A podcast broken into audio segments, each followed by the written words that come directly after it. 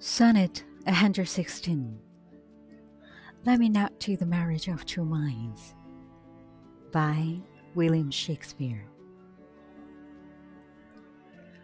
Let me not to the marriage of two minds amid impedance. Love is not love, which alters when it alteration finds, or bands with the remover to remove. Oh no! It is an ever fixed mark that looks on tempests and is never shaken. It is the star to every wandering bark, whose worth unknown, although his height be taken, loves not time's full, the rosy lips and cheeks. Within his bending sickle's compass come, love alters not with his brief hours and weeks, but bears it out even to the edge of doom.